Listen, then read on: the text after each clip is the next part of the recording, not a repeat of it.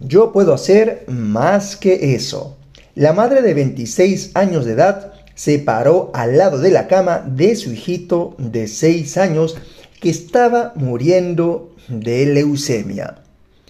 Aunque su corazón estaba lleno de tristeza y angustia, ella también tenía un fuerte sentimiento de determinación. Como cualquier otra madre, ella quería que su hijo creciera y realizara sus sueños. Ahora eso no sería posible por causa de la leucemia terminal. Pero aún así, ella todavía quería que aquel sueño de su hijo se transformara en realidad.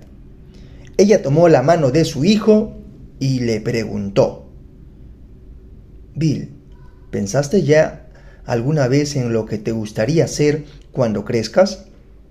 ¿Soñaste ya lo que te gustaría hacer con tu vida? Mamá, siempre quise ser bombero. La madre sonrió y dijo, Vamos a ver si podemos transformar ese sueño en realidad. Más tarde, ese mismo día, ella fue al cuerpo de bomberos local en la ciudad de Phoenix, Arizona, donde se encontró con un bombero de gran corazón llamado Bob. Ella explicó la situación de su hijo, su último deseo, y le preguntó si sería posible dar una vuelta en el camión de bomberos con su hijito de seis años alrededor de la manzana. El bombero Bob dijo, Mira, nosotros podemos hacer más que eso.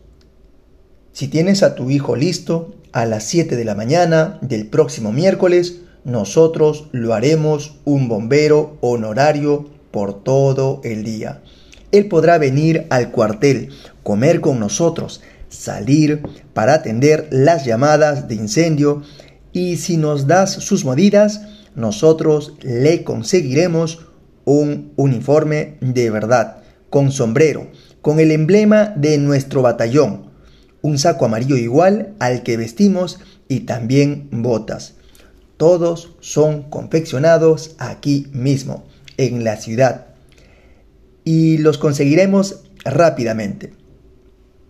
Tres días después, el bombero Bob buscó al niño, lo vistió con su uniforme de bombero y lo escoltó desde la cama del hospital hasta el camión de bomberos. Bill se sentó en la parte trasera del camión y fue llevado hasta el cuartel central. Él estaba en las nubes. Ocurrieron tres llamadas aquel día y Billy los acompañó a todos. En cada llamada, él fue en vehículos diferentes, en el camión tanque, en la ambulancia de los paramédicos y hasta en el auto especial del jefe del cuerpo de bomberos. Él también fue filmado por el programa de televisión local. Tuvo su sueño realizado. Todo el amor y atención que le dieron lo tocó tan profundamente que Billy vivió tres meses más de lo que todos los médicos habían previsto.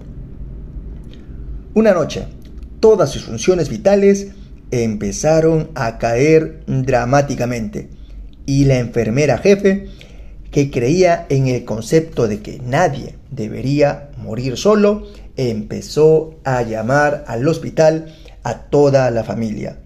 Entonces ella recordó el día que Bill había pasado como un bombero y llamó al jefe preguntando si sería posible enviar algún bombero al hospital. En ese momento difícil para quedarse con el niño.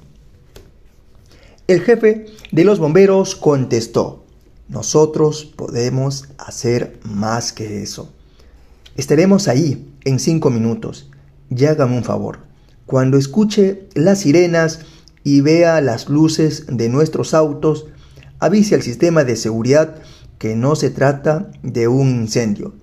Solamente es el cuerpo de bomberos que viene a visitar una vez más a uno de sus más distinguidos integrantes. ¿Y podría abrir la ventana de su habitación? Gracias. Cinco minutos después, una ambulancia y un camión con escalera telescópica llegaron al hospital. Extendieron la escalera hasta el piso donde estaba el niño y 16 bomberos subieron hasta su cuarto.